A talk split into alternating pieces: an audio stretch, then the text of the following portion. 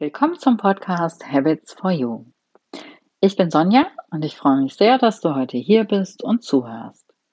In diesem Podcast soll es um dich, um deine guten Gewohnheiten und um die Gewohnheiten, die du in deinem Leben noch etablieren möchtest, gehen. Wenn du jetzt nickst und sagst, ja, das ist genau das, womit ich mich mehr befassen möchte, dann bist du hier genau richtig.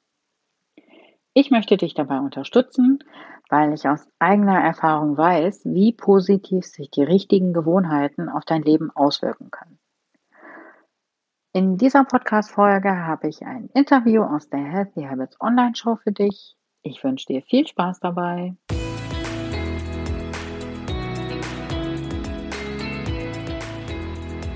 Herzlich willkommen zur Healthy Habits Online Show. Mein Name ist Sonja Schüttler und ich bin die Gastgeberin dieser Show. Schön, dass du zuschaust und mehr Achtsamkeit und gute Gewohnheiten in dein Leben bringen willst. Heute habe ich Gina Schüller im Interview.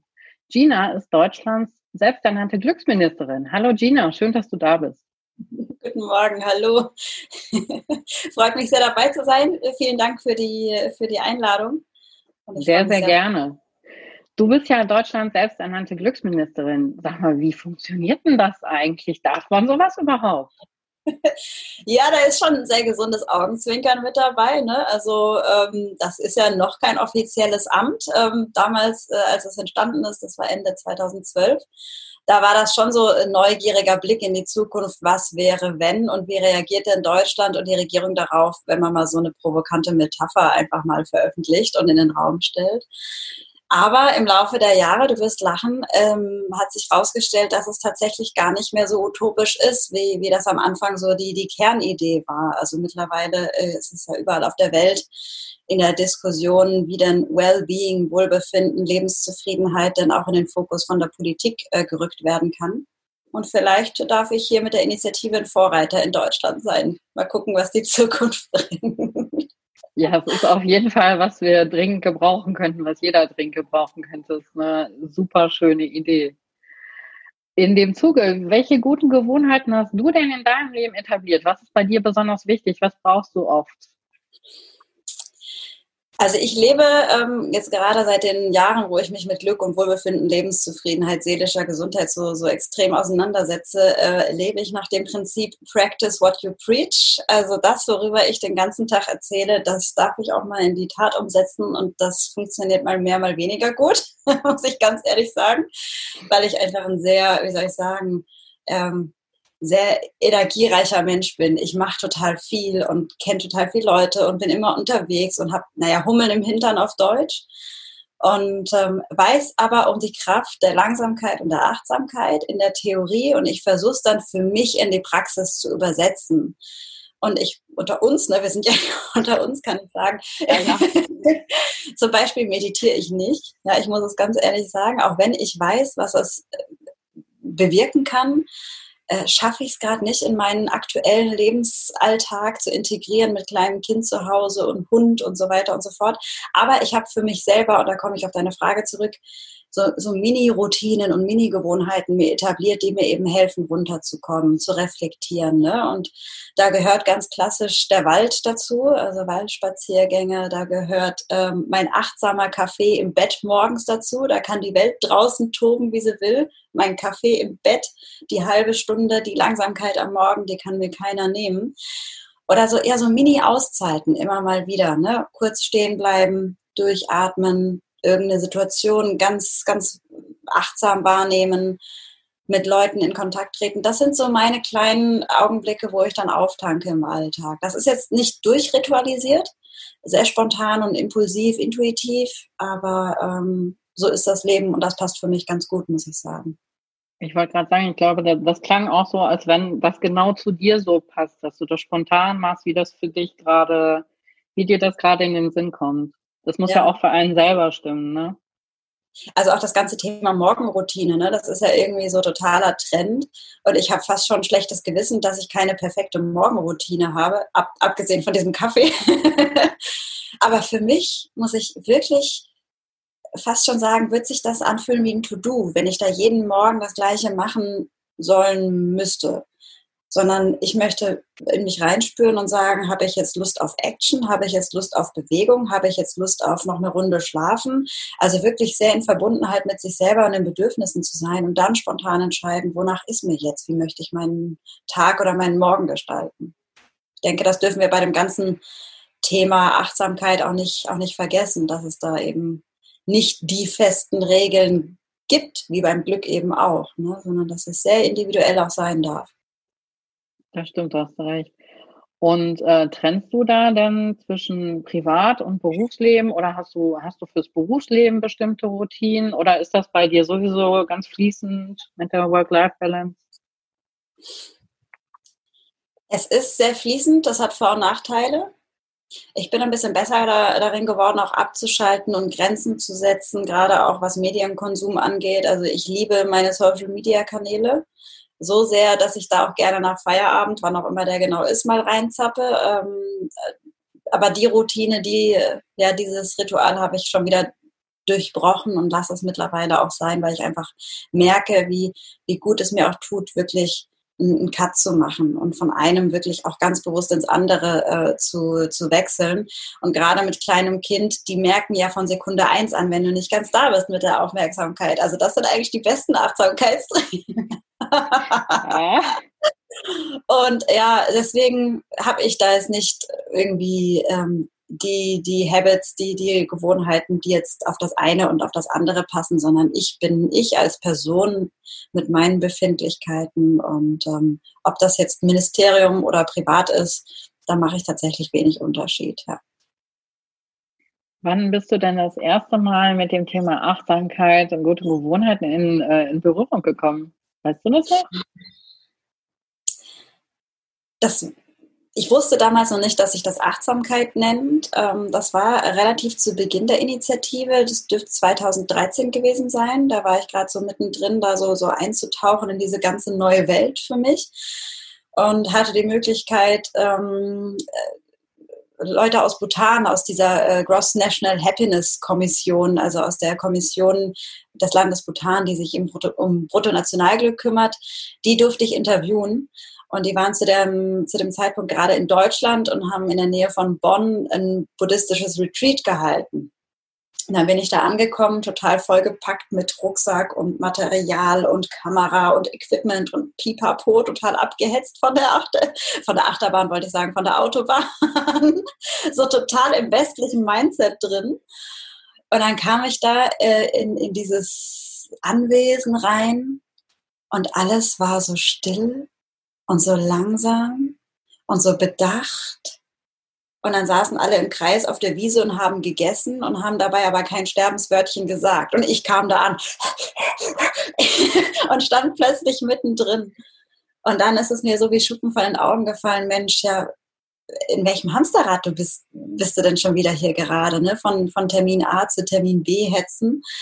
Und habe dann diese Menschenmenge gesehen, wie sie einfach wirklich ganz im Moment dieses Mittagessen genießt und habe mich ganz schön ertappt gefühlt ne? und habe mich dann dazugesetzt und habe erstmal durchgeatmet und das war der erste richtig bewusste, achtsame Moment, was ich so vorher noch nicht erlebt habe. Und das hat mich sehr viel gelehrt, muss ich sagen. Ja. Und hat, hat das direkt auch was verändert, dass du direkt gesagt hast, okay, ich mache mir jetzt überall Zettel, achtsam sein, jetzt sein oder hat das noch mm -mm. gedauert? Das war so ein fließender Übergang, muss ich sagen. Ne? Also das waren immer wieder so viele kleine äh, Aha-Momente, wo ich dann einfach auch gemerkt habe, krass, das macht was mit mir. Das macht was mit mir, wenn ich allein in Gedanken anders mit mir umgehe, weil ich total gerne dieses Ich muss noch schnell sage. Ich mittlerweile bin ich besser geworden, weil ich darauf achte. Ähm, und auch generell im, im Alltag nicht so viel hetzen, langsamer laufen, essen, menschliche Begegnungen einfach ganz bewusst sich zu sagen, ey, hallo, krass, das ist ein wundertoller Moment, halt mal kurz inne und genieß den. Das ist so meine Form der Achtsamkeit. Ähm, aber ich brauche dafür tatsächlich keine Bücher oder Zettel oder sowas, sondern eher so emotionale Momente, wo ich das spüre und was mir das dann wieder so vor, vor Augen hält. So kann es sein, wenn du ein bisschen drauf achtest.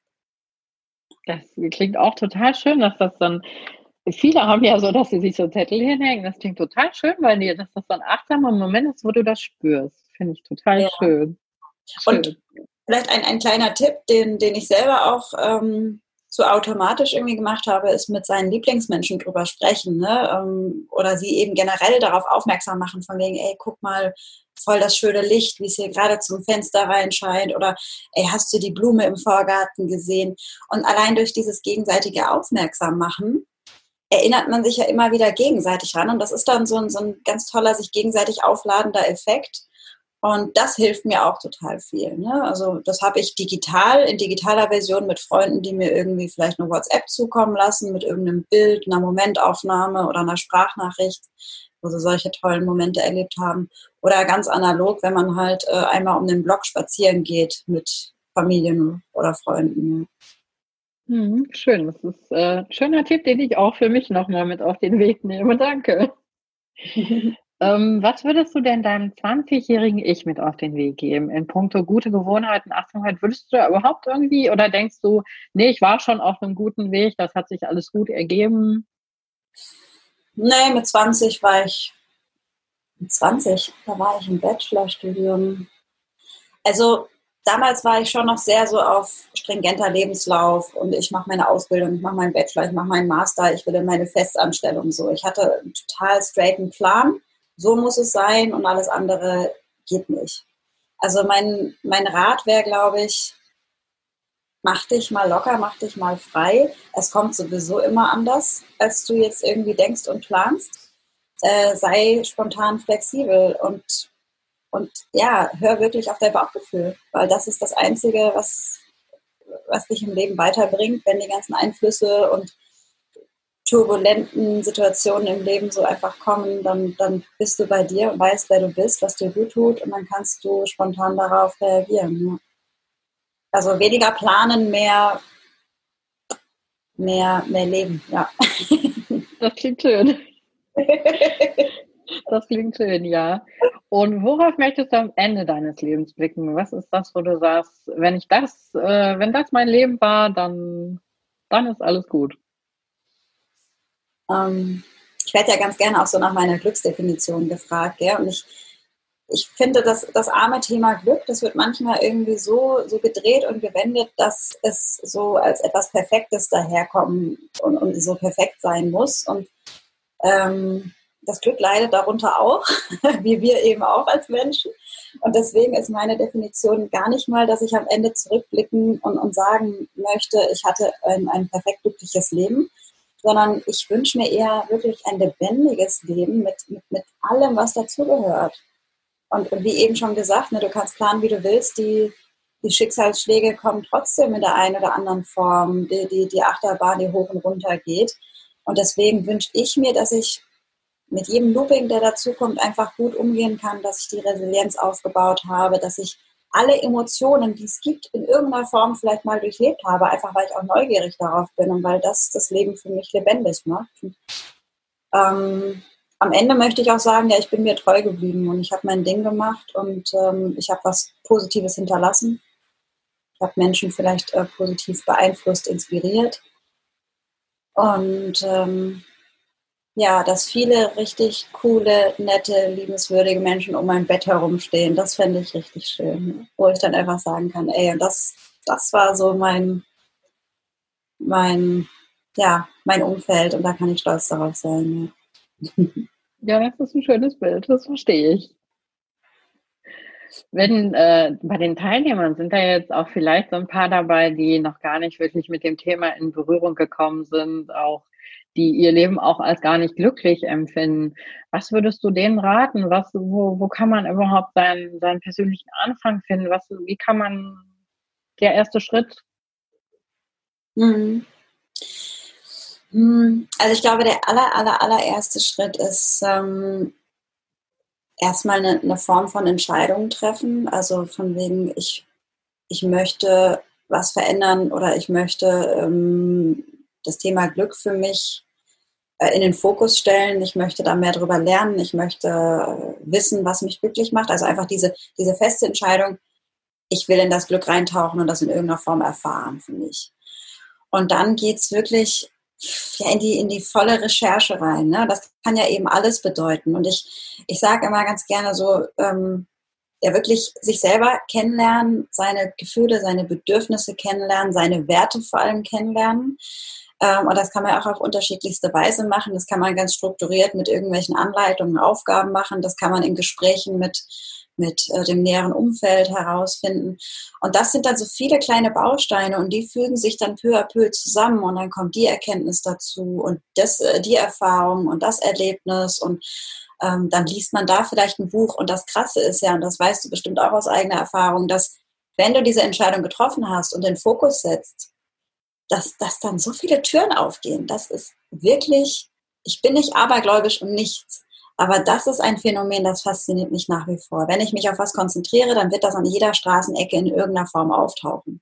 Und dann werden plötzlich Leute auf dich zukommen und dann werden sich Möglichkeiten ergeben. Und dann liegt es halt äh, an einem selbst, ob man das dann auch wahrnimmt und umsetzt und ausprobiert und halt so ein bisschen ja ähm, den Mut zusammennimmt und ähm, auch mal in, in Unbekannte äh, Aufgaben sich reinstürzt und, und ja, sich selbst herausfordert. Und dann lernt man ganz, ganz viel. Und dann kann man wiederum rausfiltern, das ist was für mich, das ist nichts für mich.